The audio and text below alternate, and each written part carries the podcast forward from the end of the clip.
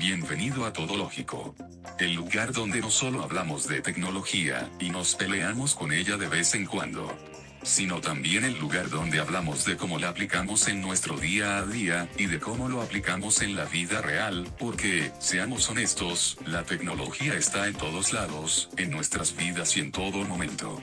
No hablaremos de cosas técnicas porque de eso ya hay mucho en todos lados. Hablaremos de Apple, de Netflix, de Tesla, de cómo me quedé sin batería o de cómo Siri se metió a mi conversación. En fin, de nuestro mundo moderno. Todo lógico. De la tecnología, de la web y del mundo. De todo un poco.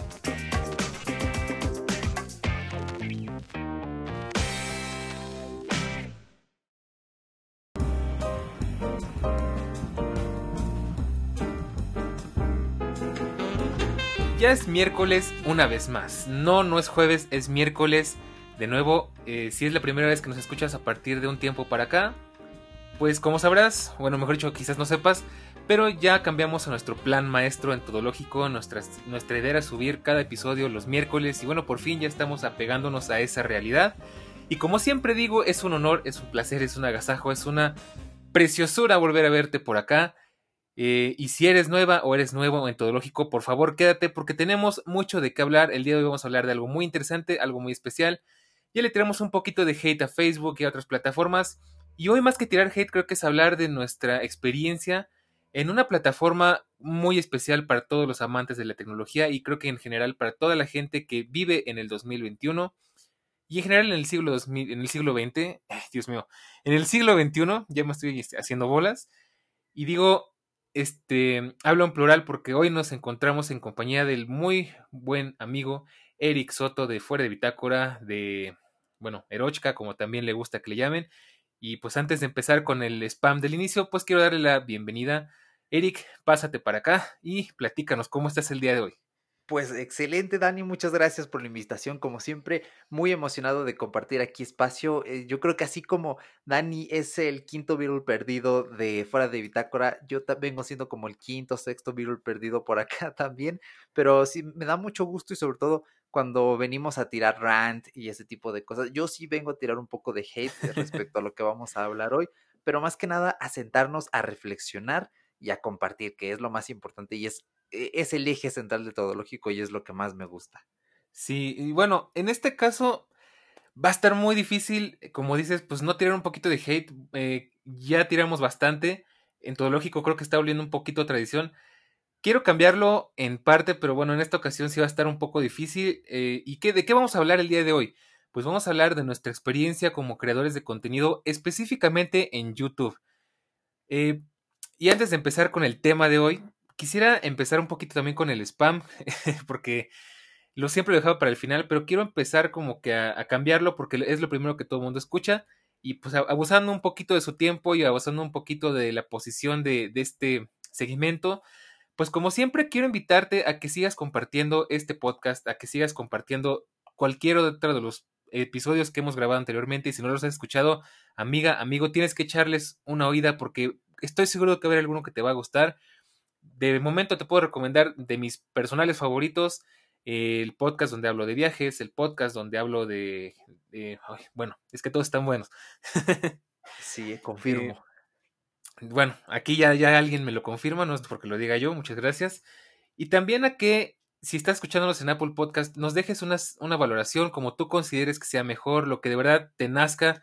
Es muy importante para nosotros como creadores, precisamente, de hecho es el tema que vamos a abordar, uno de los temas que vamos a abordar el día de hoy ver eh, pues un poquito de retroalimentación de nuestra comunidad. Eh, siempre de verdad nos motiva bastante ver que los podcasts están escuchando, ver que hay presencia de nuestros escuchas, que, que alguien está escuchándonos después de grabar todo esto, que hay alguien del otro lado del canal.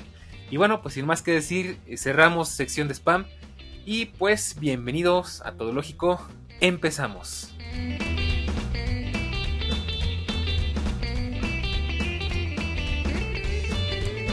De lo primero que vamos a hablar en este capítulo, bueno, en, esta, en este inicio, es poner un poquito en el contexto de la situación. Este tema, te voy a confesar, no es lo que teníamos pensado grabar hoy, por si me escuchas un poquito atropellado, un poquito medio accidentado, pero tuvimos que hacer un cambio de planes medio de emergencia Y pues es un tema que igual me agrada mucho compartir con Eric porque creo que de hecho así nos conocimos. Nos conocimos grabando un video de YouTube y no sé tú qué opines, pero para mí sigue siendo de mis experiencias favoritas y sigue siendo de mis videos favoritos en mi canal por lo menos. Y pues fue grabando un video para eh, la inauguración de la, bueno, no para, más, mejor dicho, en la inauguración de la Apple Store de Antara, la primera flagship de América Latina de Apple, y pues la segunda Apple Store en México. Ahora sí, panorama del asunto, contexto, ¿qué está pasando? Esta idea nació porque eh, he estado viendo que en la comunidad tecnológica, de nuevo, eh, en lo referente a YouTube, han habido varios personajes, varios creadores de contenido que han estado quejándose, que han estado alzando la voz sobre la situación en la que nos encontramos en este momento en cuanto a la forma de trabajar de YouTube. De hecho, yo como usuario te puedo decir que hay muchas cosas que no me parecen mucho, pero pues también lo vamos a, a ahondar más adelante. Sin embargo, pues el tema es desde la perspectiva de los creadores y me gusta la idea de platicarlo porque es poner nuestro granito de arena como para ver si de alguna forma creamos ruido y generamos algún cambio. Eh, bueno, eh, ya me estoy empezando a estresar. Eh, vamos a empezar desde el principio, más que empezar por lo malo, vamos a llegar a eso eventualmente. ¿Cómo es que nos llamó la atención para empezar? ¿Cómo es que empezamos a, a subir videos a YouTube? ¿Cómo es que se nos empezó a nacer esta idea de crear contenido para YouTube, de compartir cosas para YouTube? Como ustedes sabrán, es una plataforma hermosa, tiene una cantidad increíble de cosas, eh, de creadores de contenido, de temas, de es una prácticamente es una universidad hecha y derecha. ya varios de hecho han comentado aquí mismo en este en este podcast que YouTube es una universidad para aprender lo que tú quieras. Y bueno, ¿cómo empezamos? Y ahí me gustaría primero empezar por ti, Eric, que nos platiques cómo fue que te empezó a llamar la atención, qué fue lo que te hizo empezar a generar contenido para esta plataforma. Uf, qué buena pregunta, mira. Eh, cuando yo inicié eh, a consumir, cuando me inicié consumiendo contenidos en Internet, eh, no accedí directamente a YouTube, sino que yo lo que solía hacer era bajar juegos sencillos, ¿no? Lo que pudieran manejar mis equipos de aquel entonces, de hace unos 15 años, bueno, 15, no, menos, como unos 12, 13 años. Em, jugar juegos online, ¿no? Basados en Java, este, juegos para niños. Y había uno muy divertido donde le lanzabas eh, a las moscas eh, pesticida, así lo lanzabas hacia... El, tenías que atinarles. Era un juego muy entretenido, quién sabe si lo encontrarán hoy. Entonces yo cuando empecé a meterme un poco más en YouTube, fue por ahí del año 2010, 2011, porque también estaba muy picado con Facebook en ese entonces, tristemente. Y eh, en la secundaria conocí a un amigo y él me dijo, ¿ya has visto videos loquendo? Yo dije, no, ¿qué es eso, no? Y me volví adicto a esos videos, no lo puedo creer. Y, llegaba con mis amigos y les decía XD, XD, ¿qué tal? Y así hablaba como los loquendo. Una cosa que hoy diría, qué vergüenza, qué, qué, cringe de mí mismo. Bueno, sí. Pero bueno, era un... Creciendo te das cuenta de lo triste que era. Exactamente. Era un chamaco de secundaria, así que no, no me pidan que en ese entonces no me podían pedir que fuera la persona más madura de, del mundo. Y aún así, hoy en día soy un poco más maduro quizá, pero bueno, creo que nadie puede decir que es completamente maduro porque todos sabemos que no es cierto, ¿no? Eh, entonces, así fue como empecé y dije, ¿y si yo hago mis propios videos loquendo? Entonces, un día, como en mi secundaria habían talleres técnicos y yo estaba en la de eh, dibujo, ¿vale? En esta famosa dibujo técnico, que en realidad tiene otro nombre que ahorita no recuerdo, el profesor nos asignó una tarea y nos dijo, bueno, van a hacer un video sobre eh, la electricidad, ¿vale? Eh, vamos a hablar de la CFE. Yo dije, ok, voy a hacer mi tarea, pero la voy a hacer en un video loquendo. Entonces empecé a absorber algunos conceptos y allí es donde empecé a aprender a editar video en Camtasia Studio y salió mi primer video. Tristemente lo, grabé mal porque yo no sabía que en Loquendo podías exportar en MP3 los archivos.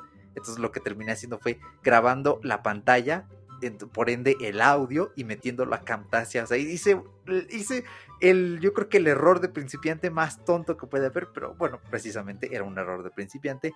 Y de ahí dije, ah, qué divertido está esto de hacer videos. Entonces después empecé a editar en Movie Maker, ponía así el negrito de la salsa, ¿no? y le iba poniendo imágenes de dinosaurios, de Cars. Le decía a mi primo que en ese entonces era súper fan de, de, los dinosaurios y de Cars. Mira, te hice un video con tus imágenes favoritas y tu rolita favorita, que en ese entonces era el negrito de la salsa. Y así fue como empecé a meterme un poco en esto de los videos. Eh, veía mucho Loquendo en ese entonces. Veía muchísimo también Hola, soy Germán. Yo creo que durante toda la secundaria eh, me llevaba muy bien también con mis amigos porque teníamos ese gusto en común. Me encantaba ver videos musicales, Other Side de los Red Hot Chili Peppers, los videos de Queen Show, Must Go On. Eh, ah, y eso con Paco, precisamente, un saludote a Paco. Eh, hablábamos mucho de esas cosas, nos divertíamos, compartíamos videos. Eso, digamos que un poco, ¿no? Porque era lo que predominaba, mm, digamos, como gusto social en, los chamacos de aquel entonces, pues fue lo que me acercó a la plataforma y poco a poco a decir, ah, yo también quiero hacer videos. Vaya, no, pues genial. Yo creo que primero que nada tenemos que poner un contexto. Yo creo que ya para los que llevan rato escuchándonos, bueno, cabe aclarar que estamos rompiendo un récord personal, por lo menos ya llevamos 15 episodios consecutivos semanales.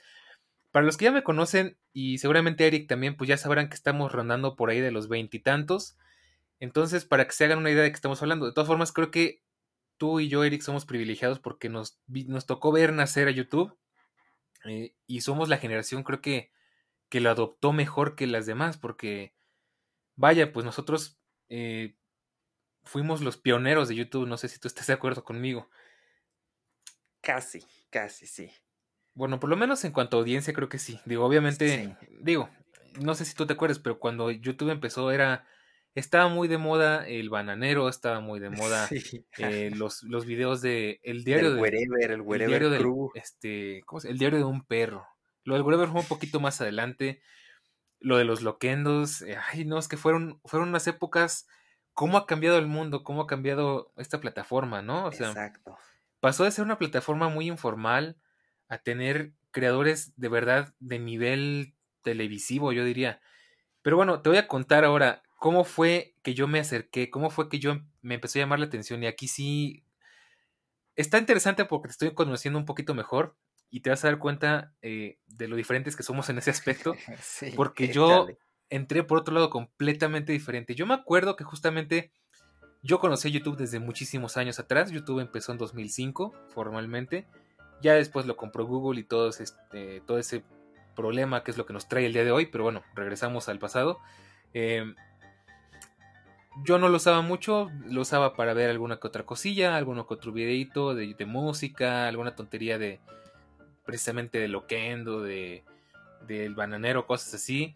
Por ahí todavía están algunos videos resubidos. Pero llegó un punto en el que precisamente se pusieron de moda los bloggers, que creo que fue lo que le dio el gran boom a esta plataforma. Y un amigo me decía, mira, ve los videos del wherever porque están bien chistosos y no sé qué, ¿no? Y dije, ay, pues está padre la idea, pues este, es un tipo en su casa, hablándole a una cámara, contando chistes, haciendo monólogos, este, haciendo sketches, pero pues ahí te dabas cuenta que no necesitabas una gran producción para tener una buena audiencia. Y yo igual estaba por allá de la secundaria, debía haber tenido como unos 15 años. Y vaya, bueno, mis inicios empezaron así, con esa idea.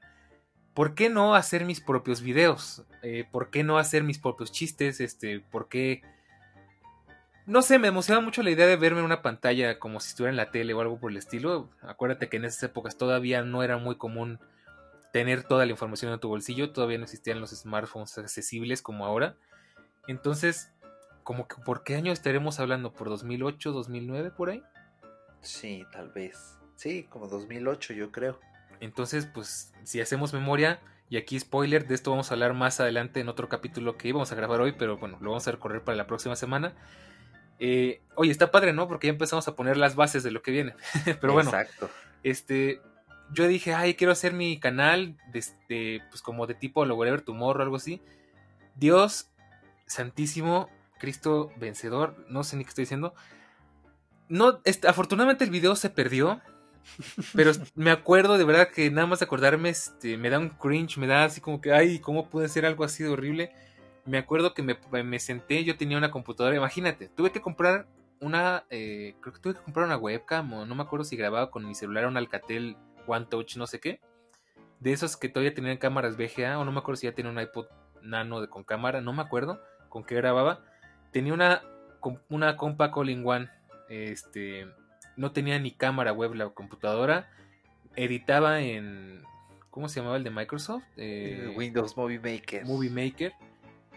Y eso era lo que yo hacía, o sea, realmente mis inicios fueron súper cutres y, y bueno, pues obviamente pues lo primero que hice fue horroroso Después creo que me conseguí un iPod Touch, editaba en iMovie, en el iPod, y pues hay más o menos, pero pues eran cosas bien tontas, ¿no? De hecho, tuve un video viral, que hasta la fecha creo que ese sí por ahí está, que era hablando sobre la famosa Cassandra de Where Tomorrow, que fue un chisme de una compañera que me, que me vino a decir que ella supo qué pasó, que quién era Cassandra y que no sé qué tanto show. Y yo quise hacer algo así como tipo ventaneando. No, no, no, algo así, pero fatal. y pues así fueron mis inicios como youtuber. Eh, así fue como me empezó a llamar la atención crear contenido porque pues no sé, pues era una época muy diferente, como tú comprenderás, pues en la adolescencia, como bien dice Eric, como que teníamos ideas medio confusas, ¿no? Pero bueno, ahora vamos a lo que sigue.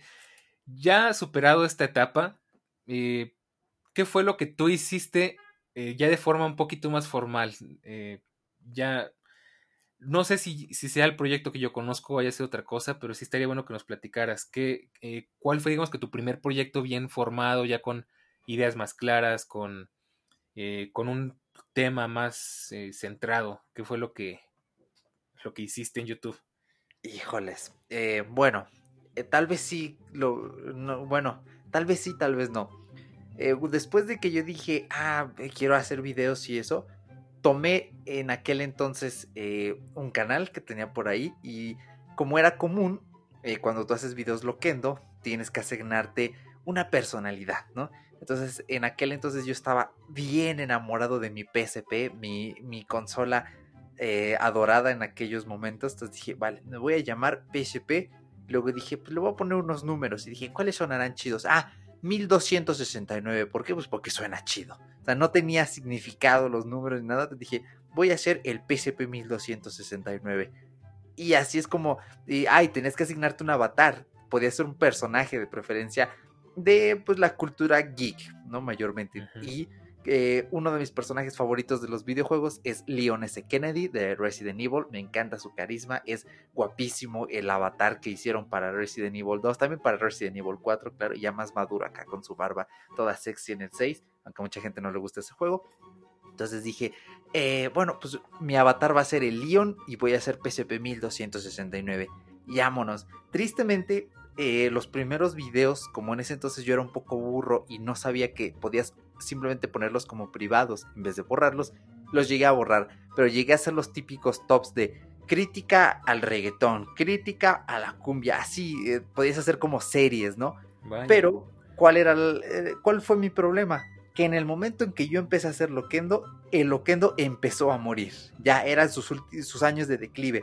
Habían muy pocos creadores de buen valor con una buena propuesta y incluso algunos de los que habían estaban teniendo problemas, les estaban cerrando los canales. Me acuerdo mucho de uno que se llamaba Hamhise. Eh, me la pasaba muy bien viendo sus videos, era divertidísimo, tenía avatares muy bien hechos. Él usaba el de Alucard, de este anime, eh, no recuerdo cómo se llama, pero el personaje es Alucard, entonces eh, lo recuerdo. No me acuerdo si, no, no se llama Alucard del anime, sería un poco tonto, pero a, a lo mejor algunos de ustedes lo conocen. Y sus videos e, eran muy graciosos, estaban muy bien montados, o sea, era genial. Después borraron su canal y después empezó a hacer otra cosa bien distinta que, bueno, eran los años ya en los que, como mencionas Dani, estaban en auge los bloggers y todo lo demás iba en declive. Entonces, eh, pues como siempre, llegando tarde a la fiesta, eh, pues me perdí allí, se fueron todos y nada, no, no, no despegó. Pero ¿qué pasó después? Que dije, bueno, pues voy a dar el salto y voy a atrever a grabarme a mí mismo. Entonces ese canal de PSP 1269 pasó de ser un canal loquendo a ser un canal, eh, pues lo típico que es más sencillo de hacer. Eh, videos intentando imitar a Hola Soy Germán, eh, haciendo blogs propios, retos, etcétera, ¿no? yo me acuerdo que en ese entonces tenía un Moto G, mi querido Moto G de primera generación, que como lo recuerdo con muchísima nostalgia y cariño, Y dije, pues me voy a grabar. Entonces, ¿qué hice? E-, ese video sí lo tengo ahí puesto en privado. Eh, dije, voy a hacer eh, un video jugando Charlie Charlie para demostrar que, pues que no es verdad, que no existe el coco. Válgase, ¿no? Eh, entonces me, acuerdo que me esperé a la medianoche, me puse unas velas, porque también me encantaba ver los videos de, de Dross. Me encantaba ver los Dross cuenta tres historias de terror, esa ambientación oscura con velas y dije, voy a replicar esto mismo. me esperé a la medianoche. sí, es, eh, es, que, bueno, te da mucha adrenalina, es genial. y eh, me esperé a la medianoche, literalmente. puse dos velitas, apagué las luces, puse mi cámara allí y me puse a jugar y dije, ¿saben qué? No pasa nada porque esto es un bodrio. Vayan, estudien, hagan algo más, chao.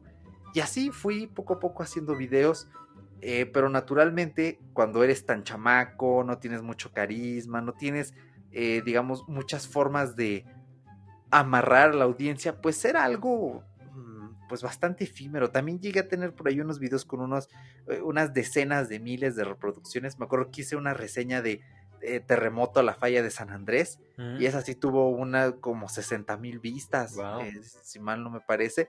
Pero era un video que iba, otro que iba. En un video me acuerdo que me grabé con uno de mis mejores amigos de la secundaria corriendo descalzos por un, uno de estos, em, ¿cómo se llaman los que están en medio de los bulevares? Eh, ¿Los camellón. Ándale, con un camellón lleno de piedras, fue muy doloroso. la juventud. Exacto, ahí tengo el video, ahí lo tengo bien privado. Eh, entonces, de eso fue como, digamos, el primer proyecto que hice y así fueron pasando años, llegué a grabar hasta videos en la prepa, llegué a hacer un video para una materia de Devuélveme a mi chica, esta canción de Los Hombres G, muy divertido, ahí también lo tengo de, recuerdo.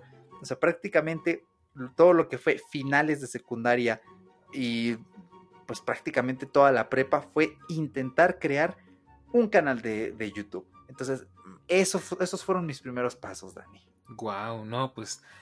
La verdad es que me traes tantos recuerdos. Qué cosas, de veras que. Wow. Fíjate que yo, ahorita que me que platicas esto, es bueno que tú lo comentes porque así me, me refrescas también a mí la memoria. Mi primer video popular fue ese de Cassandra, pero ya después empecé a hacer otro tipo de videos, hablando de la evolución, ¿no? A ver, como que buscando nuestro lugarcito, buscando en qué nos sentíamos más cómodos. Efectivamente, en esas épocas no teníamos, creo que ni la personalidad suficiente como para, em, para imponer en un video, o sea, lo mismo que pasa ahorita, ves a un niño, bueno, quién sabe, porque ya están también cañones los niños de ahora, pero eh, generalmente ves a un niño, ves a un adolescente, ves a un puberto y se nota, se nota la timidez, se nota que no saben bien de qué hablar, se, se notan los chistes infantiles, chistes forzados. Que yo recuerde más o menos así fue mi, fueron mis inicios. Me imagino que también tú viviste algo por así, por el estilo. Sí. Y hablando de videos virales, ahorita lo estaba buscando, pero no lo logro encontrar. Tengo uno que, de hecho, está en Foxology. Ahí te vas a estar loquísimo, porque Foxology no empezó como Foxology. Foxology empezó como un canal eh, que era mi canal familiar. O sea, eh, que se llamaba Telecorrea. Bueno, yo me apellido Correa, pues haz de cuenta que era Telecorrea. Y ahí, ya lo encontré. Mi, eh, pues bueno, antes de llegar a esto, mi giro se hizo musical. Yo empecé a grabarme tocando y cantando. Es otro canal que por ahí está. De hecho, creo que está en público los videos. Los reto a encontrarlo. El canal se debe llamar este, JAK 5001 Música o algo por el estilo. Eh, yo hasta me inventé mis logos y era este, Hack 5001 Producciones y producciones de BC y acá todo bien, haciéndome, queriéndome ver como muy profesional. Eh, me graba tocando, tocando temas bien sencillitos. Por esa época yo era muy musical, estaba aprendiendo a tocar el piano, me encantaba cantar. Todavía lo hago, pero ya no está como que dentro de mis prioridades, para bien o más bien dicho para mal. Y eso fue como que lo segundo que hice, y no me iba tan mal, sin embargo, ahí empecé a enfrentarme a mis limitaciones de conocimiento y a, pues, a la gran competencia, que realmente creo que sigue siendo un nicho poco explorado. O sea, tienes que tener un talento increíble para poder sobresalir en esa, como que tenemos que en ese aspecto de YouTube. Aunque yo igual tuve un par de videos que hice tutoriales, yo sacaba muchas canciones de oído en el piano, entonces saqué por ahí dos tutoriales y a la gente le gustaban y ahí fue donde empecé a descubrir esa interacción de creador con usuario era muy bonito que llegaran y te pidieran más y te preguntaran y de hecho esos tutoriales ahora que me acuerdo los hice porque mucha gente me los pidió. Y es donde empecé como que a descubrir esa magia de ser youtuber, de ser creador de contenidos. Y de ahí, pues, mm, creo que pasó un tiempo que no subí nada, que como que dejé morir ese, ese canal. Hice el canal de Telecorrea 8, que pues este, ahora es Foxology. De hecho, creo que si entran la, la, liga de, del canal todavía es este, youtube.com diagonal telecorrea 8, creo. Y ahí tuve mi video más viral, creo que hasta la fecha. Y no, y no me lo vas a creer. Era un video que yo grabé con mis primos en un rancho de un tío, haciendo una película disque de terror como tipo Walking Dead. Y la película se llama. Ay, Dios mío, está en público. bueno, si la quieren buscar, ahí está. Yo creo que yo no salgo, yo nada más soy director. Eh, Epidemia, la película. No me cree, no sé, no sé cómo pasó esto. El video tiene 134.560 vistas. wow. De hace 8 años. Y obviamente nos llovió el hate, nos llovió este, las críticas. Ay, pónganse a estudiar, chechamacos, no sé qué, ¿no? Eh, pero bueno, era parte del ambiente, era los gajes del oficio. Y luego saqué como que un, un, un apartado de bloopers, también le fue muy bien. Y ahí fue donde digamos que fue mi, ¿cómo le podríamos decir? Mi debut y despedida de ese canal, ¿no? Eh, ya después empecé tal cual en forma a... Bueno, es que no sé si a ti te pase, pero yo entré como que ahí al mundo de la tecnología y empecé a descubrir todo el mundo de los unboxings, de las reviews, todo eso. Sí. Y yo justamente por esas épocas empecé a ser muy fanático de la tecnología, empecé a apreciar mucho sobre todo Apple, que creo que es algo que tenemos muchos geeks en común. Apple como que nos adentró, nos, nos, nos sembró esa semilla de curiosidad, esa semilla de pasión por este mundo, porque nos mostró que la tecnología no, no solamente se limita a una computadora con Windows para trabajar, sino también se, se abre a la posibilidad de crear arte, de crear cosas, de, de ser más humano, ¿no? Y creo que eso es lo que en esa época Apple marcó mucho esa tendencia y pues yo empecé a ver muchos canales, empecé a ver a Tecnofanático. Si, por, eso, por cierto, Elías, si nos estás escuchando, un saludo. Tenemos pendiente traer a alguien más de Tecnofanático, seguramente ya se imaginarán a quién. Pues yo después terminé escribiendo para ese blog, para el blog de Tecnofanático, que si quieren escuchar el chisme completo es de los primeros capítulos de Todo Lógico. Y poco a poco me empecé a meter, me empecé a meter, y es algo que ya más o menos he platicado, pero se los vuelvo a platicar. Eh, Veía cómo hacía sus videos José de Tecnofanático. Le mando un saludo, aunque dudo mucho que nos esté escuchando, pero si es el caso, pues un saludo y un abrazo, José. Y dije, ay, pues hay cosas que me gustaría hacerlas a mi manera, hay cosas que yo, por ejemplo, no me saltaría esta información, daría más detalles de esto, me brincaría aquello. Y empecé a hacer mi propio canal de YouTube, simplemente le cambié el nombre a, Telecorrea y le puse este, Daniel Bercor. Igual no me maté mucho con el nombre. Eh, y empecé a hacer mis propios videos. De hecho, mi primer video fue abriendo unos bits, unos Orbits 2. Y poco a poco le fui agarrando, le fui agarrando el gusto, le fui agarrando como que la idea, cómo es, cómo es el flujo de trabajo, cómo se produce. Grababa con una, con mi HTCR, que todavía la tengo. Y bueno, no me empezó, no me fue nada mal, realmente. Mi primer video importante tiene 7000 vistas y fue creo que mi tercer video. Eh, por ahí otro wow. de 2000 mi primer gran video donde creo que fue mi igual de mis favoritos y donde me estrené como youtuber en forma fue en, el, en la inauguración de la primera Apple Store en México, la de Vía Santa Fe, y ahí sí fue como reportaje in, situ, ¿no? Todo el rollo.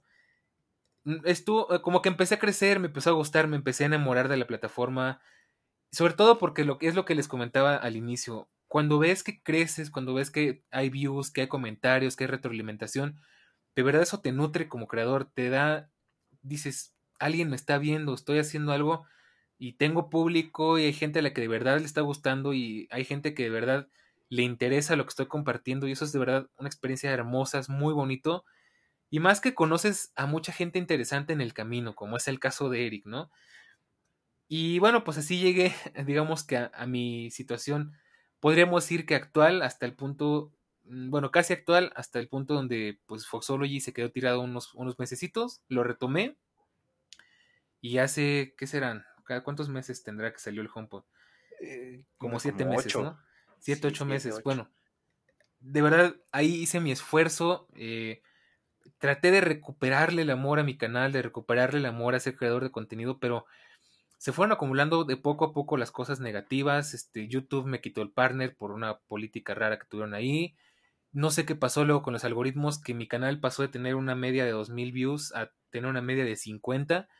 Y eso, al, contrario, te va mermando, te va quitando las ganas, te va sintiendo mal. ¿Qué, ¿Qué estoy haciendo mal? ¿Qué está pasando? no estoy haciendo algo interesante o lo estoy haciendo mal producido o estoy usando mal la plataforma o qué está pasando. Y pues en mi caso, pues así llegué a este, al día de hoy, en el que tengo mi canal, lo quiero muchísimo, eh, le he dedicado mucho tiempo, me encanta cómo se ve gráficamente el zorrito y todo eso.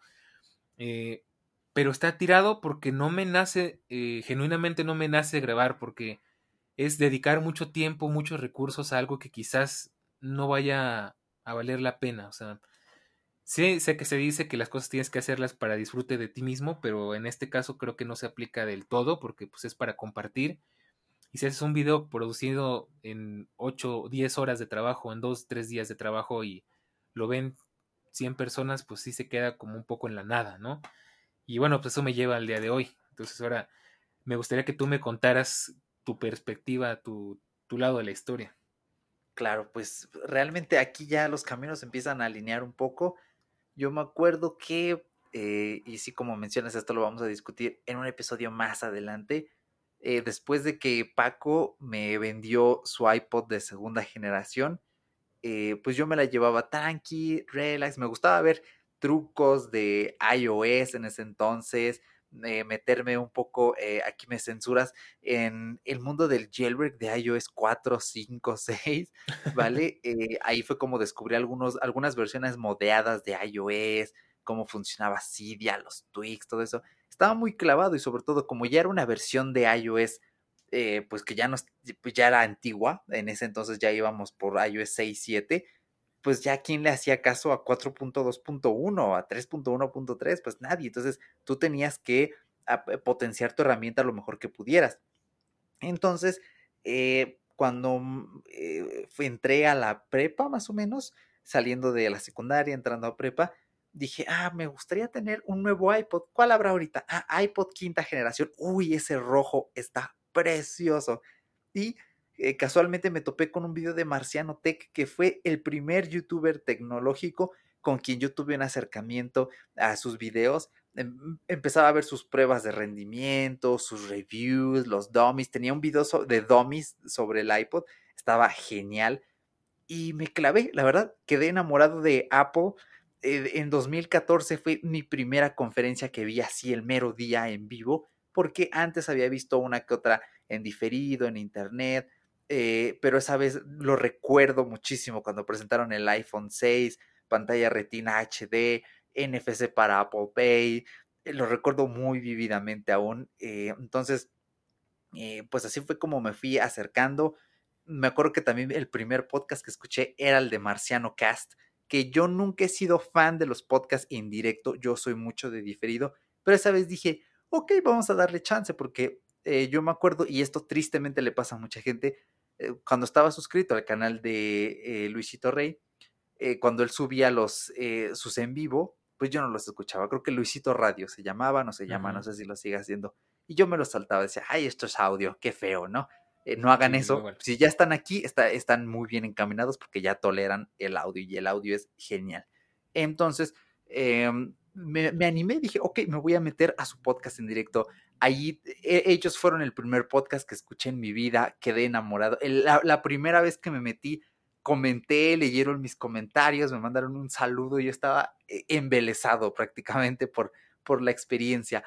Eh, entonces, así fue como me fui nutriendo. También vi Tecnofanático, vienes entonces a Apple 5 por 1 eh, a Android 5 por 1 que después fue Android Ayuda y ahora es Movilzona. Entonces, eh, pues así fue como me fui nutriendo, ¿vale? De varios referentes. Después con el tiempo odié a Marciano Tech porque se volvió, no sé qué le pasó, o sea, mm, fue un giro de 180 grados, me desuscribí y poco a poco he ido evolucionando en los creadores que sigo, cómo consumo los videos, etcétera. Y bueno, estaba clavadísimo, la verdad. Yo dije, llegó un punto en el que dije, me encantaría hacer videos de tecnología, porque simplemente, eh, ahora sí que como dicen los chavos, amo, Eh, entonces me, encantaba y dije, pues ahora, ¿qué hago? ¿Cómo, ¿Cómo avanzo? ¿Cómo le hago? Y en una de esas, creo que era un 2017, 2017, finales de 2017, navegando en el feed de YouTube, me aparece un video que dice, me compré un nuevo MacBook, algo así dice, y decía por ahí, Víctor Abarca, y dije, ah, bueno, se ve interesante. Y allí conocí, yo creo que no ha habido youtuber que me, que me haya influenciado más que Víctor Abarca. Y cuando yo vi su estilo, su evolución, cómo cambiaron sus videos cuando él vivía en Madrid, a cómo cambiaron cuando se fue a, San Antonio, Texas, dije, esto es una pasada. Yo definitivamente quiero hacer algo similar como lo que está haciendo este chaval porque estoy flipando. Eh, y me, inspiré mucho, dije, sí, mezclar blogs, tecnología. La verdad es que eh, e, él también ha cambiado bastante, yo diría que para bien, ha evolucionado un montón. Eh, a veces extraño que haga un poco más blogs y estas cosas, pero básicamente eso, era, eso fue lo que más me cruzó, pero también absorbía eh, algunos detalles, ¿no? Me gustaba mucho, también estaba bien clavado con, eh, con la manzana mordida, en ese entonces Apple 5 por 1 Suprapixel también, o sea, eh, mencionar mi, pues sí, como mis influencias, sin mencionar a Suprapixel es otra cosa, me encantan sus videos, los sigo viendo, a veces me enoja un poco porque tiene una actitud un poco de hater y a veces sin que nadie eh, le pregunte menciona a Apple, es como de, bro, sigue con lo tuyo y no menciones a Apple aquí, por favor, pero bueno, ¿no? Tiene, hay que, para decir que somos personas tolerantes, tenemos que realmente tolerar, ¿no? Eh, entonces, eh, así fue como básicamente fui avanzando y yo dije, ok, pues voy a cambiar ya completamente estos videos tontos que estoy haciendo eh, y para hacer algo más tech. ¿Cómo fue que lo hice? Bueno, eh, este mismo canal en el que les comentaba que hacía los videos de retos y estas cosas, con mi amigo Alex Maldonado, Maldonado, perdón, que le mandó un saludo, un saludote, dijimos, hay que hacer algo nuevo, y nosotros teníamos muchísimo la idea de un solo canal de YouTube que tuviera varios temas, que fuera como un programa de revista. También nos encantaba el robot de Platón y decíamos, ah, podemos difundir un poco de ciencia, de conocimiento, meter una sección de tecnología. Entonces ahí fue cuando fuimos haciendo la mezcla.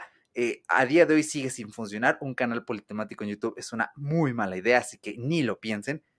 Eh, pero bueno, así fue como empezamos a entrenar. Teníamos videos de ¿existe la suerte realmente? Eh, teníamos un video de yendo a Six Flags a medianoche. Teníamos por ahí un video de eh, estos son los gadgets que vienen para 2018. Que por ahí salió un, avance del HomePod, me parece.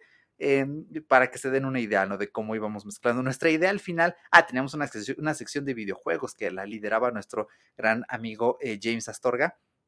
Y entonces nuestra idea era que alguien que se metió porque le gustaba la tecnología conociera el mundo de los videojuegos y se enamorara. Nuestra idea era nutrir a la gente, que encontraran, que se encontraran ellos mismos y que encontraran nuevos gustos. E insisto, esto a día de hoy sigue sin funcionar, así que no lo hagan. Eh, y así fue como empecé a hacer videos, algunos de rumores. Es más, con uno incluso, la primera vez que fui con Paco a Apple Santa Fe, grabamos un video sobre cómo soñábamos que, que fuera el iPhone del décimo aniversario. Entonces ahí íbamos dando pasitos, pero ya cuando nos dimos cuenta que no funcionaba, que teníamos que dejarlo y dedicarnos a otra cosa, dije, ok, pues voy a abrir mi propio canal de YouTube. En ese entonces también me inspiraban un buen este Sergio Navas en Isena Code. Eh, sus tops de apps eran brutales. No sé por qué dejó de hacer top ups y eran, eh, eran los mejores videos de top ups que había en YouTube yo también intenté replicar un modelo similar, eh, sacando un poco más de variedad de aplicaciones. Y dije, ok, pues me voy a abrir mi canal. Y era 2018. Y yo dije, bueno, voy a abrir mi canal. ¿Qué te gustará? Un agosto, septiembre de 2018. Ese día me siento listo. Y de repente Víctor Abarca dice, voy a ir a México en junio. Y digo, pinche Víctor, ¿por qué no te esperaste? Porque yo quería que mi primer video de mi canal fuera conociéndolo a él.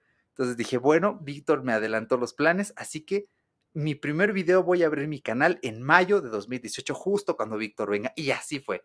Si hoy en día se meten a mi canal de YouTube, solo pónganle YouTube barra Erochka, eh, con CH y con K. Eh, van a encontrar que mi primer video eh, precisamente es la quedada con Víctor Abarca. No es mi mejor blog, pero me encanta verlo. es que fue el, fue el inicio de algo nuevo para mí. Víctor vio ese video, me dejó un comentario. Eh, también tengo por ahí un video piloto de 38 segundos. Hice unas tomas a 4K con ese entonces el iPhone 8. Y así fue como comencé. Después hice un video de la WWDC, luego una comparativa de audífonos de cable o Bluetooth. Y el primer video viral, podríamos decir, de mi canal fue personaliza al máximo tu iPhone en tres sencillos pasos. Y sigue funcionando el tutorial. Ese video a día de hoy tiene 105 mil vistas, 105 mil 950.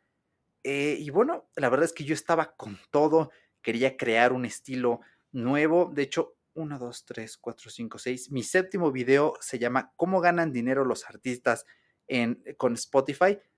Y creé un canal, perdón, un canal, una sección en la que eh, divulgara contenido tecnológico, porque explicar esto es difícil, es técnico.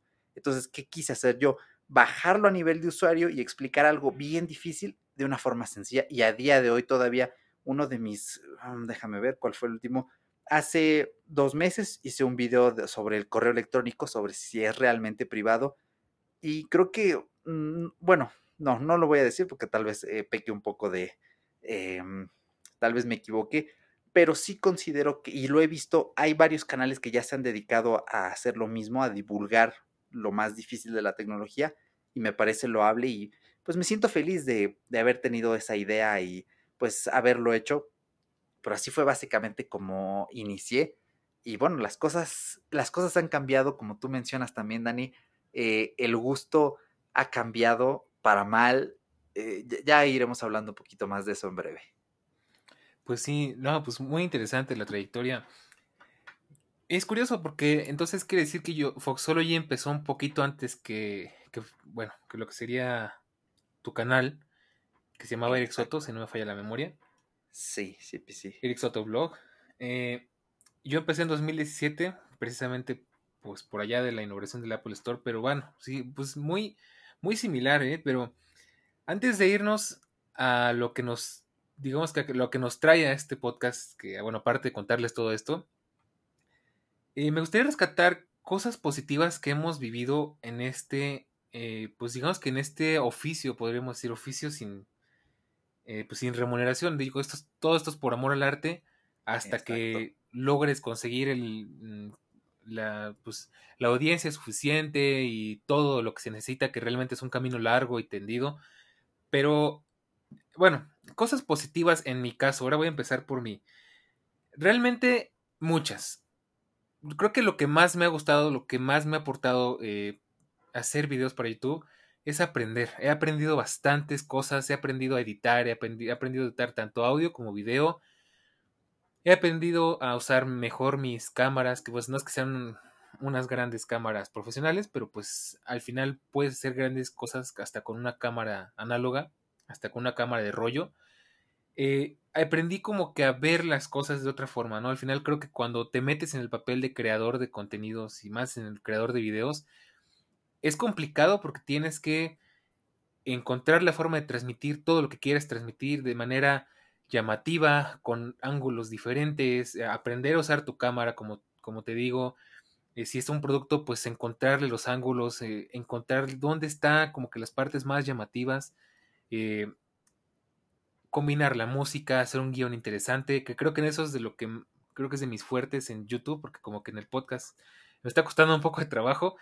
Eh, en YouTube soy buenísimo para, eh, para resumir grandes temas en videos muy digeribles.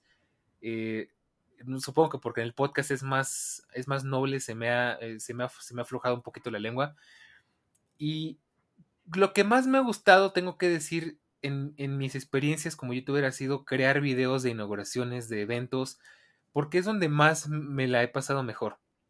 Eh, mis videos favoritos, te lo digo, es precisamente donde más, donde más me divertí, en la inauguración del Apple Store de Santa Fe, en la inauguración de la Lego Store de Santa Fe, porque todo lo hacían en Santa Fe en una de esas épocas, por allá 2018. Eh, ¿Qué más? Eh, la inauguración del Apple Store de Antara, donde precisamente conocí a Eric, creo que es la tercera vez que lo digo. Y esas me gustaron mucho precisamente porque conocía mucha gente interesante, porque conocía mucha gente que compartía los gustos en común. Eh, es muy bonito ponerte a practicar con un completo desconocido y, y no sé si a ti te pasa, pero es como que los diálogos que generalmente son de una sola persona en YouTube, de una persona argumentando, no, es que Apple hizo esto y es que Samsung hizo aquello y es que yo estoy de acuerdo con esto y con el otro no. Y poder tú conversarlo con otra persona y que los dos entiendan la perfección. No es muy normal que eso suceda en la calle, o sea, tiene que ser un evento muy particular. Y a mí me encanta y me encantaba poder hacer eso eh, en un evento, este, porque era de verdad como un congreso de gente que tenía el mismo gusto en común y que tenía los mismos, las mismas pasiones en común. De hecho, yo me enorgullezco de que creo, quiero creer, sin sonar muy presuntuoso, que yo eh, inspiré a varias personas que de hecho tienen ahorita unos canales increíbles. Eh, me acuerdo mucho que en el video de Lego conocí a un, chico que por aquel entonces fue muy tímido con su iPhone 7 a, grabar, como que para él, en la inauguración del Lego Store. Y me vio grabando y me vio echando relajo y yo muy profesional llevaba hasta mis botones de Foxology y todo. Y pues podríamos decir que yo lo vi crecer, yo vi cuando nació su canal y su canal ahorita está increíblemente grande, o sea, es un, es un canal de juguetes, creo que se llama Toymanía. Eh, y digo, de verdad es que se siente tan bonito ver cómo hay personas que empezaron, incluso después de ti, los conociste en sus inicios, incluso quizás eh, los eh, inspiraste en sus inicios y ahora hayan crecido tanto y vaya, es, muy bonito. y bueno, pues, ¿qué te puedo decir, no? Pues, de nuevo, con lo de Eric, pues lo digo mucho porque, de verdad, creo que es de las amistades más bonitas que he forjado en esas, en esas experiencias.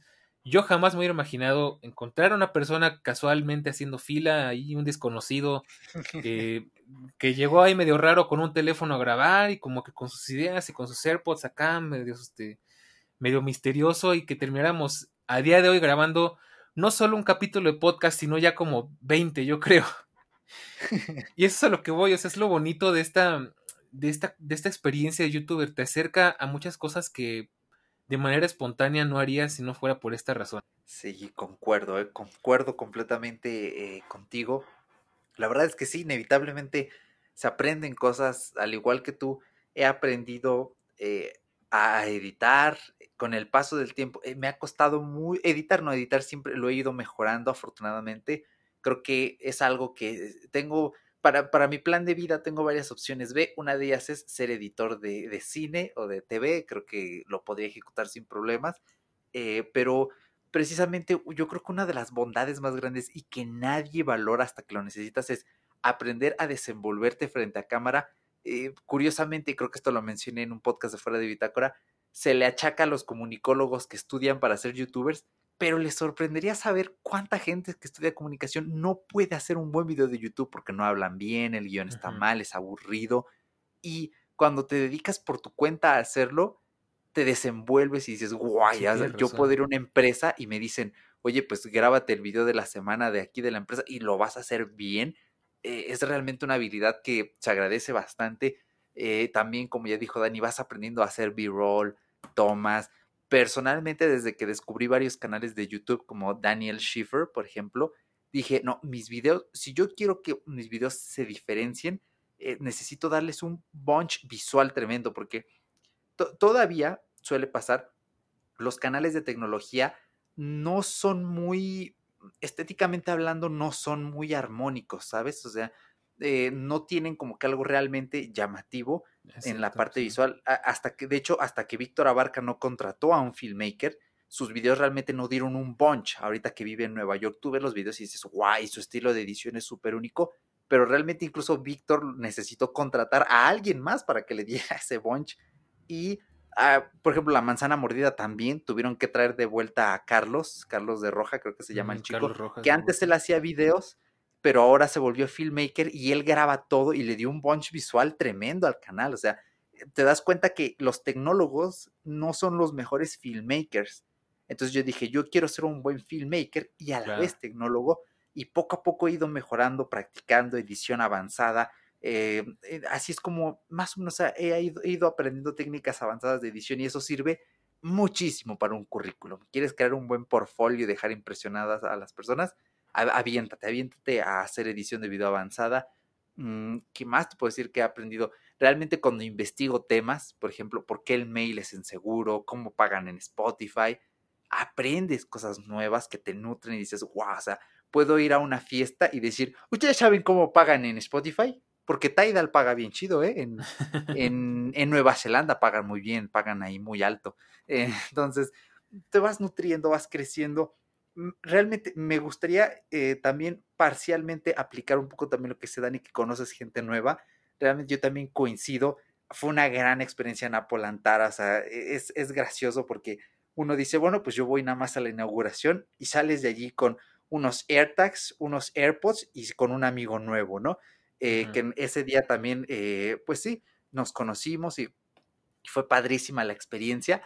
Em, y bueno, yo en mi canal realmente no he conocido tanta, creo que en fuera de Bitácora he conocido más gente que en el canal, porque el canal siempre lo he llevado eh, algo mm, pues más cerrado, no es algo que veo que se preste tanto para hacer con más personas, quizá no salí mucho en, zona de confort en ese aspecto, pero si te vuelves una persona más integral, aprendes a hacer cosas nuevas y eso se agradece eh, un montón.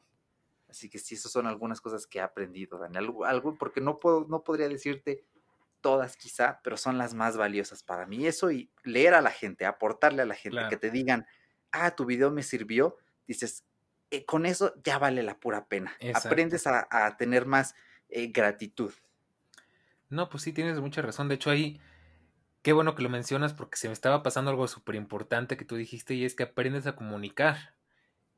A mí sí me costó un poquito al inicio, sí, eh, perderle más que nada el miedo a la cámara, el sentirte totalmente un extraño, o mejor dicho, sentirte un loquito hablándole a la cámara.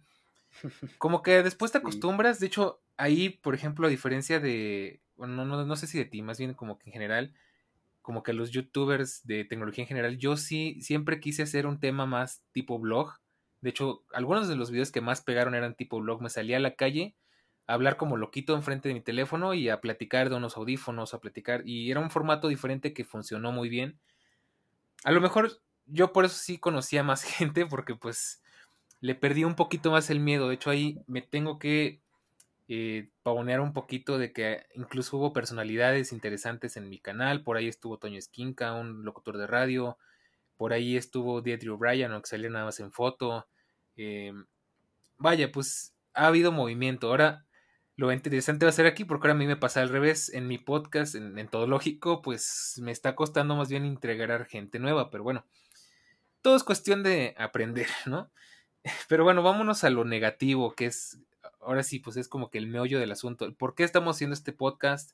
¿Por qué lo propuse yo en primer lugar? Y es que volviendo al inicio, muchos youtubers se han estado quejando de lo complicado que se ha vuelto eh, vivir en YouTube. No sé si vivir de, pero ser creador de contenido en YouTube. Y aquí eh, rescato un poco de lo que comentaba. Yo empecé muy bien, agarré vuelo muy rápido. Mi canal tenía una expectativa de crecimiento increíble. O sea, de hecho, yo si hubiera seguido por ese camino, quizás ya sería uno de los canales medianos de Latinoamérica, medianamente conocidos.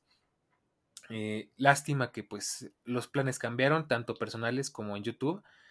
Y bueno, las cosas empezaron a tornar un poco extrañas. A mí creo que el primer gran golpe que me dieron como creador fue esa como reestructuración que hubo por principios de 2019, me parece, que fue que a la gran mayoría de los canales les quitaron el partner y más que que me doliera que generara o no generara eh, dinero. De hecho, yo por ahí tengo como 400 pesos de, de, cuando tenía partner y nunca los voy a poder sacar porque por más que intento activar mi cuenta de Google AdSense no me deja y no me deja. Ya los dejé perder, no hay forma en la que los puedas sacar de ahí. Golpeó mucho en el sentido de que YouTube le empezó a dar menos importancia a los creadores pequeños y empezó a cambiar mucho los algoritmos y empezó a manejar más por tendencia y no por lo que a ti te interese ver realmente. Y fue donde mi canal empezó a Mm, a caer, digamos que si fuera una gráfica, eh, sería como las gráficas famosas de Wall Street, donde empezamos a ver cómo una empresa empieza a caer en picada, pues algo así, ¿no? Empezaron a bajar las vistas, empezaron a bajar los comentarios, empezaron a bajar todas las, mm, digamos que todo lo que tiene que ver con audiencia, y pues llegamos a un punto en el que afortunadamente yo nunca tuve problemas con copyright, tuve muy pocos y a veces eran muy frustrantes porque se supone que está usando música sin copyright y te caía el copyright de todas formas. YouTube te quitaba la monetización y te metía eh, muchos problemas o este video no está disponible en tal lugar o van a haber comerciales pero tú no vas a recibir nada y era un pedacito de 5 segundos pero porque tú hiciste un video con esa música ahora todo tu video le pertenece a alguien más, ¿no? Y pues bueno, todo esto se resume a que en la actualidad he visto a muchos colegas, podríamos decir, que están sufriendo porque ya no saben qué hacer. Ven que sus videos, eh, trabajan mucho sus videos, trabajan en hacer buenos guiones, en hacer cosas medianamente atractivas, eh, retomando lo que dice Eric, de que pues los tecnólogos no tenemos, este, no somos lo mejor en cuanto a apartado, eh, ¿cómo se podría decir? Em, mm, audiovisual. Audiovisual. sí, en estética, más bien diría yo. Entonces, pues bueno, pero se hace lo mejor que se puede y he visto a varios que ya están a punto de tirar la toalla. Por ahí estaba viendo a un youtuber que seguro conocerás por La Manzana Mordida, que es el este argentino, que ahorita se me olvidó su nombre, de Idear Blog. Sí, sí, sí, Me gustan mucho sus análisis y me, me suscribí a su canal. Y hace poquito subió un video precisamente diciendo es que, ¿sabes qué? Ya estoy harto eh, YouTube no me está ayudando. Cada vez hago videos, eh, me estoy estresando porque quiero llegar a mejor audiencia, quiero crecer y YouTube simplemente no me deja y me cambia las reglas del juego una y otra vez. Y es difícil entenderlo y también por ahí Móvil Zona subió su video en un plan, de verdad es que se le ve angustiado, se, se les ve mermados, o sea, de que ya no saben qué hacer porque ya no saben de qué manera hacer que sus videos lleguen donde quieren que lleguen. Y ese es el tema del que, bueno, todo este show, todo este cuento de 55 minutos era para llegar a esto. ¿Cómo, ¿Cómo se ha vuelto difícil crecer? ¿Cómo se ha vuelto difícil engancharse? Porque también YouTube se está centrando mucho en el usuario y también ni tanto, porque yo, ¿sabes? No sabes cómo detesto que veo un video en, en mi teléfono y me ponen a veces comerciales cada dos minutos en un video de 10 o 15 minutos. Ya es un abuso y ya el creador de contenido quedó como que como que hecho a un lado, ¿no? Como que tú sigues haciendo tus videos a ver quién los ve, pero yo voy a seguir promocionando lo que más se venda, que son videos bien chafas, este, de, de influencers, hablando de chismes, hablando de tendencias, este, hablando de cosas bien vacías, que no aportan nada. Y pues es muy triste, o sea, llegar a esta situación. Yo creo que me he aguantado las, las ganas de hablar de estas cosas en YouTube desde los inicios del canal de Foxology, porque YouTube ya andaba medio mal desde entonces. Y no sé, la verdad es que es, una cosa muy triste porque eso me orilló en parte pues a dejar un poco tirado YouTube, eh, dejar un poco tirado Foxology, que es un canal al que le tengo tanto cariño. Y pues al punto en el que de hecho al inicio de, de, eh, Todo Lógico me, me dijo Eric, ¿quieres que tu canal bueno, ¿quieres que todo lógico sea distribuido en YouTube? Y yo directamente le dije, no, no quiero, YouTube no me gusta, estoy peleado con YouTube y no quiero tener nada que ver con él. No quiero que este proyecto termine involucrado en los mismos problemas que tiene Foxology. Y pues esa es la cosa negativa de por qué... Eh, pues al final es un tema complicado, no sé tú qué opinas. Sí, es, eh, es bien complicado. Eh, no sé por dónde empezar. Hay muchas cosas que están pasando por mi mente justo ahora. Creo que la primera es, eh, hay, una teoría neomarxista eh, en la que proponen que eh, los, free, los los, sí, los trabajadores freelance, freelancers, están muy apegados a esta forma en que Marx veía el trabajo, pues el trabajo digno, ¿no? Fuera del esquema del proletario que está siempre bajo el yugo del burgués. Pero en YouTube no aplica esto, porque eh, yo concuerdo completamente contigo, Dani, en que YouTube ha descuidado completamente a los creadores de contenido. Y yo lo digo hoy abiertamente y lo voy a decir siempre, YouTube me parece una mierda para el creador de contenido. Si tú eres creador, YouTube es la peor plataforma, en una de las peores en las que puedes estar en realidad. Eh, así lo voy a decir hoy, mañana y siempre hasta que no cambie pero yo creo que para el usuario es, e, e, está, está, está bien, está relativamente bien, salvo lo de los comerciales. Bueno, quieren dinero, Dani, no podemos hacer nada. Paga el premium, vale la pena pagar premium, paguen premium. Eh, no sean como el típico usuario de Android con la mollera sumida. Yo uso Android Bands y, perdón, YouTube Bans y ya no veo anuncios y el AdBlock. Eh, a fin de cuentas, si tú haces eso, eh, pues le estás quitando eh, dinero al creador. O sea, tú puedes ver los videos y no, y aquí no vale. Es que ese canal me gusta mucho y yo le quito el AdBlock. no lo veo como una práctica correcta. yo me junté con amigos de la universidad, somos seis personas en un grupo de Google y este, en un, sí, en el grupo familiar de Google y pagamos bien poquito por el premium, como dólar y medio por persona, así que vale un buen la pena si te juntas con más personas, eh, porque yo no he visto ni un comercial en YouTube desde hace años, salvo cuando hago tomas y me meto en modo incógnito para, eh, pues sí, para grabar las tomas fuera de mi cuenta. Y, y sí es bien desesperante. Me acuerdo que antes de pagar el premium me salían anuncios del mendigo musical y oh, cómo me irritaban esos comerciales. ah, ya, afortunadamente eh, pues eh, mi experiencia con YouTube Premium ha sido increíble. Y si tú te vas del lado de consumidor, sí está genial, eh, porque ¿qué tiene que hacer un usuario? Abre su feed y ahí tiene muchos videos de muchos temas relacionados con lo que a él le interesa. Oye, ¿quieres ver algo fácil, rápido? Te metes a tendencias y vas a ver resumen del partido México-Nigeria, eh, chisme mientras nos maquillamos de Yuya, este, un video de Luisito Comunica donde cuenta cualquier cosa eh, random. La verdad es que sus videos, eh, pues sí están medio, están medio feos, ¿no? Mejor vean a Clavero. Clavero es su versión de primer mundo. Además, de Luisito Comunica es el Clavero Región 3, literalmente. Eh, este tipo de cosas, ¿no? puedes ver también, ¿por qué están quemando iglesias en Canadá? Es, es, es bien fácil para el consumidor. Claro. Y aquí te das cuenta que también en parte de que los creadores tengan un estilo de vida de mierda en YouTube, es también culpa de los consumidores porque la gente no sabe usar YouTube. O sea, aunque parezca fácil, ah, me bajo el app, me meto y le pico a este video que me parece interesante, eh, lo primero de lo que pecan muchos usuarios es estar suscritos a muchos canales. Eh, tú que nos estás escuchando, ¿a cuántos canales estás suscrito? Eh, te lo pregunto porque mucha gente está suscrito a 50, 100, 200 canales. ¿Y qué hace YouTube? y eh, que YouTube dice, vale, son muchos, no le puedo mandar 200 notificaciones al día porque me van a denunciar por acoso o algo. Le voy a seleccionar los 5 10 más importantes y vámonos. Y los demás, quién sabe, en el olvido. Él está suscrito. Ah, pero ¿qué le pasa al canal?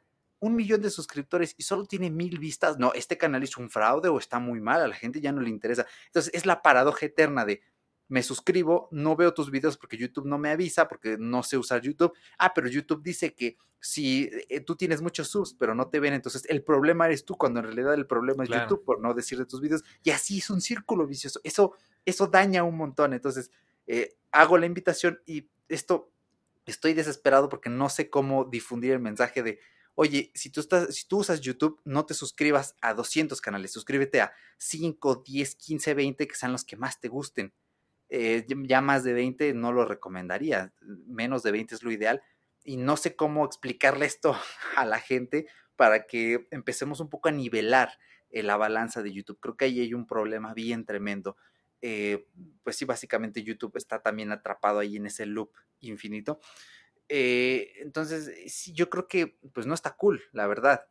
hay muchas cosas de por medio, las notificaciones.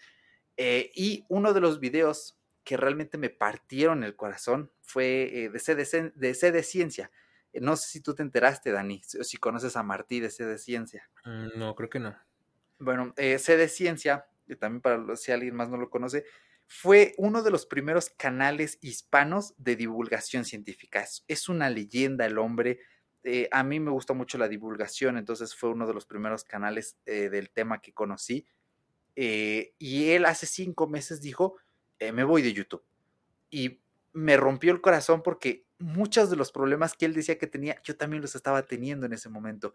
Y no es el primero ni el último youtuber, ya como nos comentaste hace rato, Dani, también eh, a Geek de Gafas se le nota preocupado, a este eh, hombre de Idear Blog que también hace unos videos muy buenos. Así poco a poco he ido a algunos videos.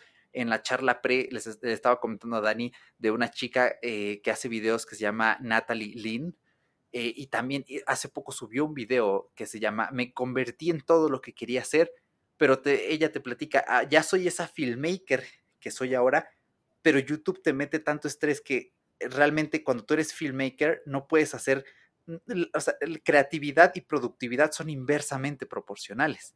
No puedes ser más creativo y a la vez ser más rápido.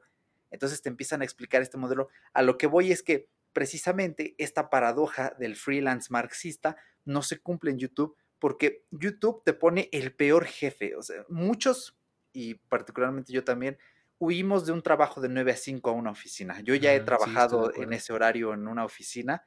Ha sido la, una de las peores experiencias que he tenido. Ha sido, duré un mes, fue el mes más aburrido y estresante de mi vida y particularmente huyo de eso, aunque sé que no todas las oficinas son iguales, sé que hay gente que le gusta ser Godín y que no le molesta que, que le digan Godín, tampoco quiero meter etiquetas y eso, ¿vale? Tampoco nos gustan mucho.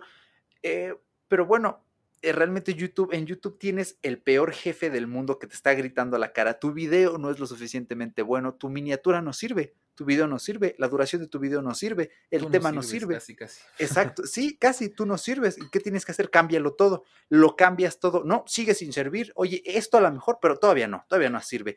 Y ese yo creo que es el estrés al que estamos sometidos muchos, especialmente los canales eh, más grandes.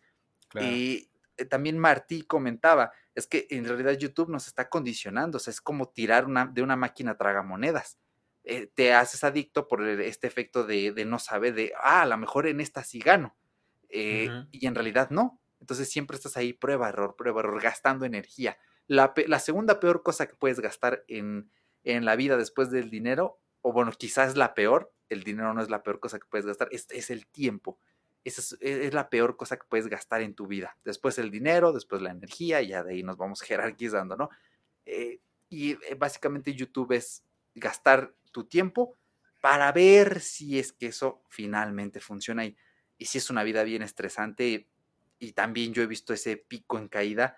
Eh, bueno, sí, me detengo aquí un poquito, Dani, no sé si quieras comentar algo, algo más de por medio. No, no, adelante, pues está, todo lo que dices se cuenta que estoy pensándolo exactamente igual que tú. Muy bien, entonces, eh, bueno, continúo. Eh, a finales de 2020 yo la verdad estaba entusiasmadísimo, eh, particularmente porque estaba teniendo algunos aciertos financieros y dije, ok, ya puedo permitirme subir de rango de categoría eh, en mis videos tech. ¿Por qué? Porque hacer videos de tecnología es bien difícil por una simple y sencilla razón. Si no eres una persona que de alguna forma tiene dinero para comprar los gadgets, estás jodido, ya, así lo, dejo de por medio porque te vas a limitar a hacer un video hablando de las novedades, pero nunca vas a hacer review ni vas a tocar nada, porque no tienes dinero para comprarlo, ¿no? Salvo que digas, ah, este año me toca cambiar el iPhone, pues aprovecho y hago un video del iPhone como le hacía yo. Pero me pude hacer de un HomePod, que aquí lo tengo conmigo y lo amo, lo adoro, lo uso todos los días. Em, precisamente con uno de estos aciertos dije, pues voy a aplicar la sucia de pedirle a Amazon un Xbox lo uso, hago la review y lo devuelvo. Me salió muy bien. Es uno de los videos que a día de hoy tienen más vistas en mi canal y le comentan, todavía me siguen llegando comentarios. Eh, y digo, bueno, me gustaría decir, bros, ya párenle, pero eso me genera dinero para el partner, entonces no le, no le, no le paren, por favor. Eh, y yo terminé el año muy entusiasmado. Dije, ok, los videos están yendo bien. Eh, la verdad es que hacer videos mientras te dedicas a hacer otra cosa, yo no sé cómo le hace esa gente, porque prácticamente están trabajando para dos dueños, pues sí, para podemos decir para dos burgueses, ¿no? Súper absorbente. Sí, primero el de su trabajo y luego el de su otro trabajo que dicen que no es trabajo, pero que se llama YouTube, ¿no? Y que a fin de cuentas tiene uno de los peores jefes del mundo. Em, y yo la verdad es que sufrí esto durante la universidad, tuve muchos burnouts, llegó un punto en el que dije, qué lata esto de estar viviendo en la universidad, porque no puedo quedarme en mi casa a hacer videos todo el día qué bueno que ese pensamiento ya cambió. La verdad es que me regañó mi chica y me dijo, oye, carnal, ya párale, por favor. O sea, o te dedicas a hacer bien una cosa o te dedicas a hacer bien otra cosa. Y dije, híjole, sí tienes razón, le voy a bajar ya al estrés. Cuando no pueda hacer video, pues sabes que no hay video y punto. Y este, después vino 2021, eh, vino el COVID a visitarnos a mi casita, mi enfermedad del colesterol, eso me tumbó. La verdad es que yo creo que todavía no salgo de ese, no sé, no, no me puedo, uno no se puede autodiagnosticar, no sé si he tenido depresión, tal vez sí, ya les diré cuando vaya a, terapia, eh, pero eso me quitó muchísima fuerza, muchísimo ánimo. Comencé el video haciendo, perdón, comencé el año haciendo un video sobre mi mochila tech, tenía muchas ganas, tuvo, ya pasó las mil vistas, le fue muy bien. Y luego el siguiente video tuvo 72. Entonces, esas disparidades de qué, o sea, ¿qué haces YouTube? O sea, un video me lo pones a full y el otro 72 vistas. O sea, vengo de un video de diciembre que tiene más de 30 mil, luego uno de mil. Digo, oh, bueno, ok, el tema, mm, pues lo entiendo, pero luego 72, luego 50 vistas, dices, esto es un truño. Y te cansas, te vas cansando poco a poco. Y más cuando, tienes, cuando estás enfermo, cuando estás triste, te tumba todavía más. Esa al menos ha sido un poco mi paso y llegó un punto en el que primero se lo comenté a mi chica, luego se lo comenté a Dani y ahora pues te lo comento a ti. Dije, estoy cansado, ya no quiero hacer más videos, ya voy a cerrar el canal. Bueno, no lo voy a cerrar, van a seguir los videos ahí, pero ya estoy por grabar mis últimos 3, 4, 5 videos, decir chao, porque realmente desde que inició la universidad no me he parado, siempre he estado con ese burnout, esa presión, ese estrés de no he grabado video de la semana, ya pasó un mes, no puede ser. Ya me cansé y me queda un semestre de universidad y la verdad este año dije, quiero disfrutar mi último año porque estoy estudiando una de las mejores licenciaturas creativas que puede haber y pues estoy desperdiciando mi felicidad. Eh, y lo intenté este semestre, me fue bien, lo disfruté muchísimo y me falta uno más y quiero irme con una satisfacción de lo logré. O sea, no crean que nunca he disfrutado mi licenciatura y algún semestre. Sí, claro que sí, los primeros me la pasé. Uf, tengo, me siento muy nostálgico porque me acuerdo de mis primeros semestres. Pero realmente te das cuenta de que hay muchas cosas que nos sirven. Y Dani, no sé si compartirás mi opinión, yo creo que sí. Hacer un canal de tecnología es de las peores decisiones que puedes hacer en 2021. Está hiper saturado el nicho. Sí, realmente. Eso de que aparte si quieres que te vaya bien, tienes que invertirle bastante. Eh, sí. Como dices tú. O sea, creo que ese fue uno de nuestros grandes problemas, siendo sinceros con nosotros mismos y con, los que nos escuchan. Que quizás elegimos uno de los nichos más explotados en YouTube. Pero bueno, inclusive podríamos decir que ahora mismo que estamos grabando esto, pues seguimos este, queriendo este, nuestro pedacito de nicho. Pero pues sí, digo, al final eh, tampoco es que nos dejen muchas opciones porque hay canales, por ejemplo, a mí otro tema que a mí me encanta, que me encantaría algún día poder hacer aunque sea un piloto de algo así, es un blog pero de viajes. Eh, tengo por ahí la idea de pues, un día que ya el COVID nos lo permita, ojalá que pronto, salir a ser turista en mi propia ciudad y aún así es un, aún así es un tema saturadísimo eh, y si te vas a cosas muy específicas o muy particulares tampoco se venden mucho porque tristemente en YouTube la gente está acostumbrada a consumir ciertas cosas y me da risa porque se decía mucho antes que la tele pública era un asco, que, que los temas que nos proponen eran muy malos, que la calidad de, de los programas eran muy malos y que la culpa la tenía la televisora por darle de basura a la gente, pero YouTube nos ha demostrado que no es tan culpa de las televisoras porque eso es lo que a la gente le gusta.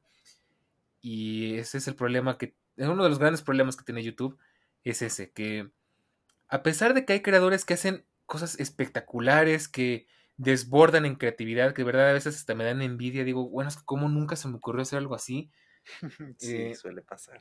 Y a pesar de que hay gente que sabe muchísimo, que te puede explicar algo tan simple, no sé, te puede explicar cómo funciona un aire acondicionado, pero te deja hypeadísimo de wow, o sea, es eh, bueno, aquí, paréntesis, les, recomiendo Technology Connections, que es un muy buen canal.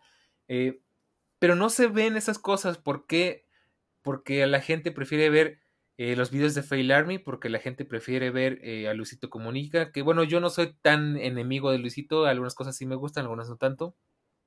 Porque la gente prefiere ver. videos de tecnología, son unos. Ah, son pésimos, la verdad. en ese aspecto estoy de acuerdo. Prefieren ver ese tipo de, Ay, pues es que va a sonar muy feo, pero que es eh, de youtubers chafas. Eh, no digo que Luisito y que todos los que tú veas sean chafas, pero que son contenidos hechos para vender, no para informar, no porque sean no con buena producción. Yo, por ejemplo, soy completamente enemigo de, de esas grandes cadenas, entre comillas, como Badabun, como Tu Cosmópolis, que son una completa basura. Y ahí sí no importa lo que digan, son una basura. ok, digo, ahí sí, practiquemos la, eh, ¿cómo se llama? La tolerancia, si ustedes no están de acuerdo, pues está bien no estar de acuerdo conmigo, pero en mi caso no me gustan. Y es lo que más se ve. Y ese es el gran problema que creo que es de los grandes problemas que tenemos como creadores y también como consumidores, ¿no? Que ahí estaría muy bueno y, y lo dejo como sobre la mesa. Un día de estos hablar también de cómo usar YouTube de la manera correcta, porque igual y también nos falta eh, un poquito más de conocimientos y de explotar las cosas como deben de ser, ¿no? Para el uso que, darles el uso correcto, vaya, ¿no? Efectivamente, sí, creo que el, principal problema de YouTube es que está completamente desbalanceado. No hay un balance entre consumidores eh, y creadores y aparte que hay mucha gente, o sea, eh, aquí es cuando es un argumento con el que hay que tener cuidado porque puedes volverte falaz, pero YouTube está sobrepoblado de creadores, al igual que el mundo real. Es curioso porque podríamos hacer incluso un ensayo de ciencias sociales de por qué YouTube es un reflejo de la sociedad. Eh, y uno de los problemas que vivimos hoy en día los humanos del siglo XXI, por si alguien nos escucha en el 2022 o 2023, es que la distribución de la riqueza eh, pues está mal, ¿no? hay mucha en pocas manos y la mayoría y, y, la mayoría está mal distribuida, ¿no? Hay muchas carencias esto también problema de que hay más gente ahora. Hace, la gente que vivió hace 70 años, uff, qué menuda suerte. Eh, había mucha agua, con un solo trabajo pagaban casa, hipoteca, renta, la universidad de los hijos. Pero como los humanos somos más ahora, pues claro, ¿cómo divides el mismo trozo de pastel entre más humanos? Pues dales menos a cada uno. Y esto está pasando en YouTube.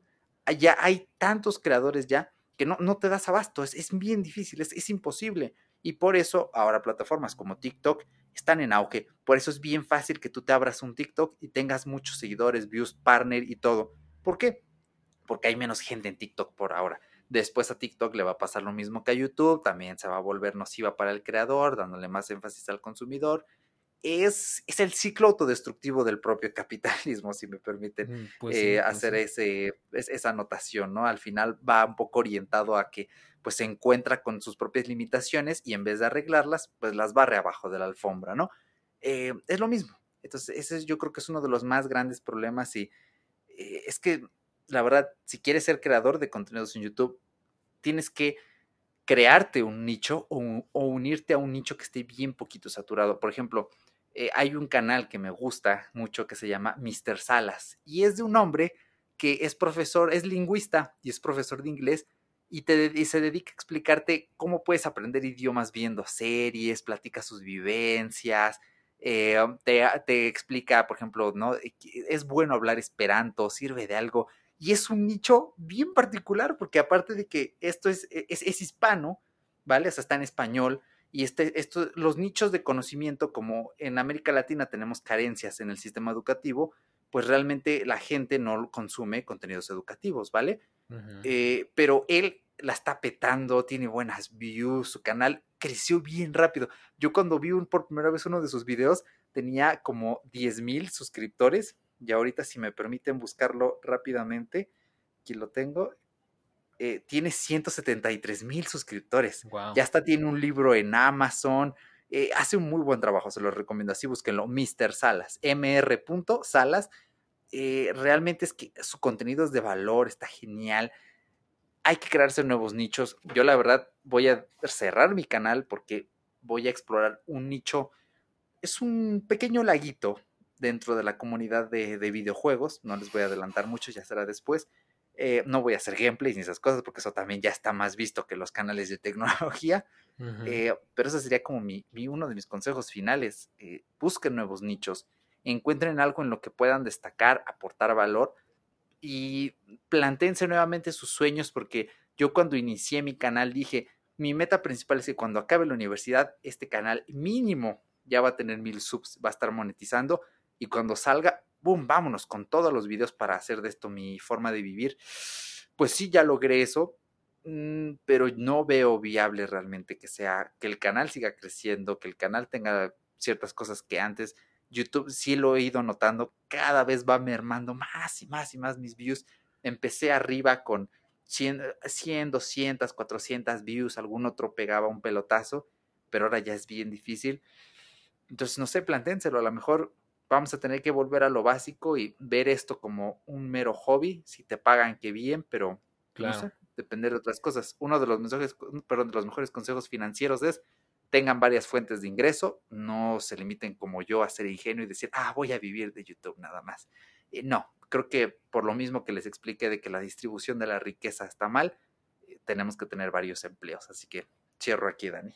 No, pues muy bien. Eh, me recordaste mucho a ese joven, joven Eric de que conocí en la Apple Store, que justamente creo que fue de las cosas con las que te presentaste yo quiero ser youtuber y yo quiero vivir de esto. Y yo sí me quedé así de, wow, o sea, te escuchabas muy decidido. Dije, este, quiero ver eso, o sea, y no, no en mal plan, sino me daba mucha curiosidad ver qué camino tomaban las cosas. Eh, qué lástima que... Todavía lo mantengo en pie, pero no con este canal de Erochka, sino con el futuro. ¿eh? Ay, sí, lo voy a intentar, no me voy a rendir. Claro, no, me parece muy bien.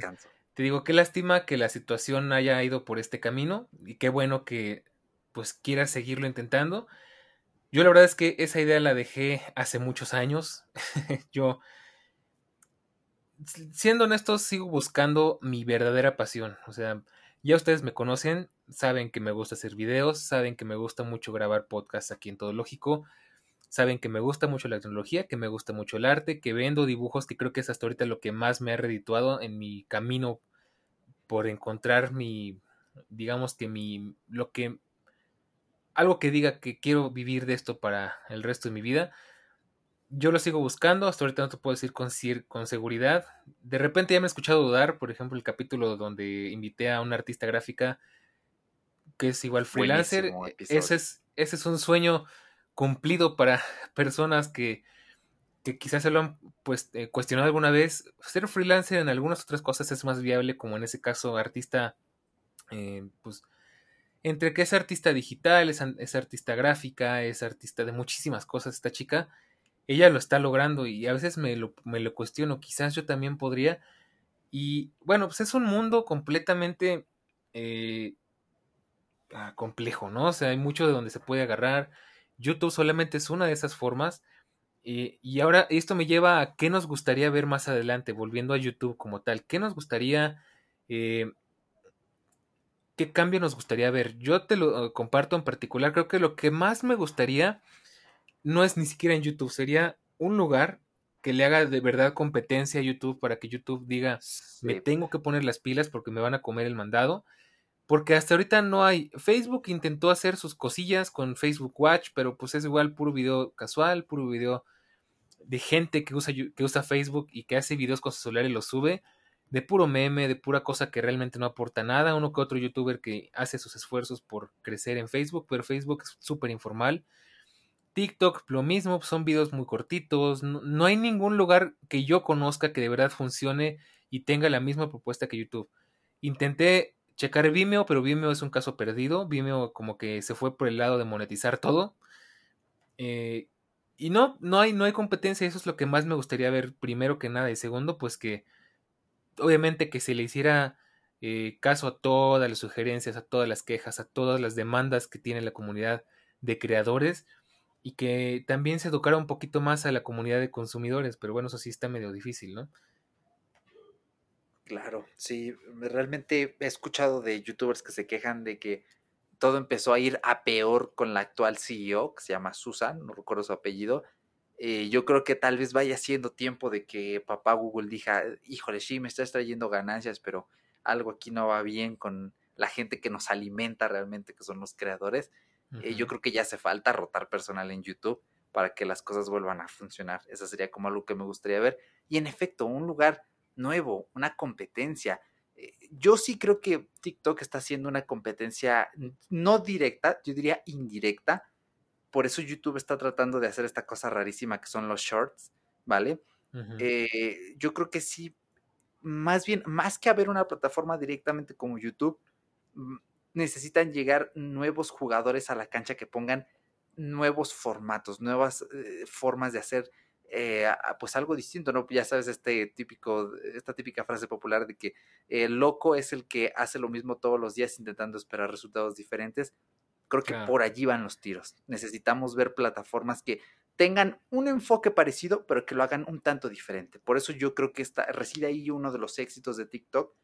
Pero sí es cierto, YouTube necesita quitarse ese monopolio porque eh, pues está tremendo. Literalmente nos está explotando auxilio. O sea, que de aquí.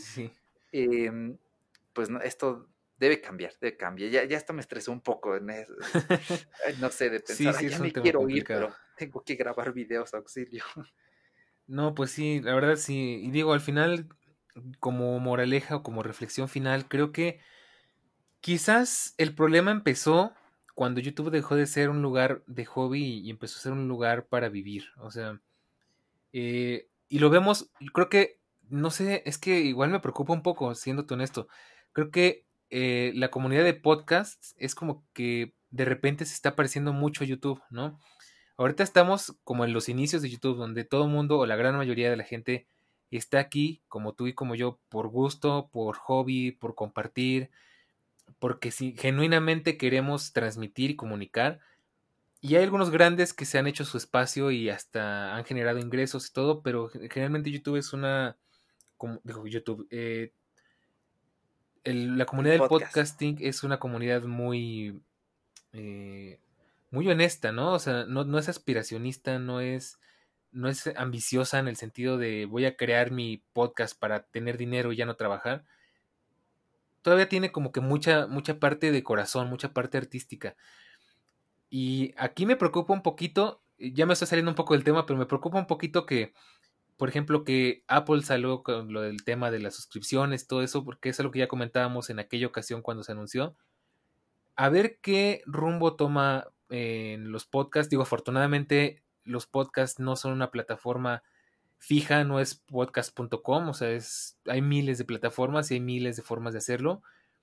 Pero yo espero que los podcasts hagan algo bien, hagan algo que, eh, bueno, no cometan los mismos errores que YouTube y que no se llene de esa ideología de crear contenido para crear dinero, que creo que es lo que más afectó a YouTube desde, desde el inicio, ¿no? Pues eh, creo que ni tú ni yo cuando empezamos a ver los videos de Loquendo, ni cuando empezamos a ver al bananero, ni cuando empezamos a ver a los primeros videos del Wherever, nos íbamos a imaginar que iba a generar este mundo de, de peces gordos, podríamos decir. Sí, efectivamente afortunadamente el podcast es bien distinto, la publicidad masiva no sirve. Claro. Eh, eh, hay un balance, yo creo que está balanceado. Puedes perfectamente monetizar, pero haciendo ese contenido eh, de corazón y recae en nosotros como creadores la responsabilidad de mantenerlo así y evangelizar a los escuchas por el buen camino, ¿no? Más que nada. Pero sí, tristemente, pues así se ha ido enturbiando YouTube ¿Qué podemos hacer para cambiarlo? Tal vez expresar nuestras quejas, reclamos, eh, intentar cambiar, transmitir buenos mensajes a, nuestros, eh, a nuestra audiencia, ¿vale? A nuestros espectadores para que ellos aprendan a utilizar la plataforma, aprendan a exigir contenido de calidad, eh, pues básicamente para que vayan y quemen las instalaciones de YouTube y este... y pues a ver qué pasa. No, no, digas eso porque luego se lo toman en serio. Sí, no, no, no. No, y menos ahorita que hay COVID, muchachos, aguántense.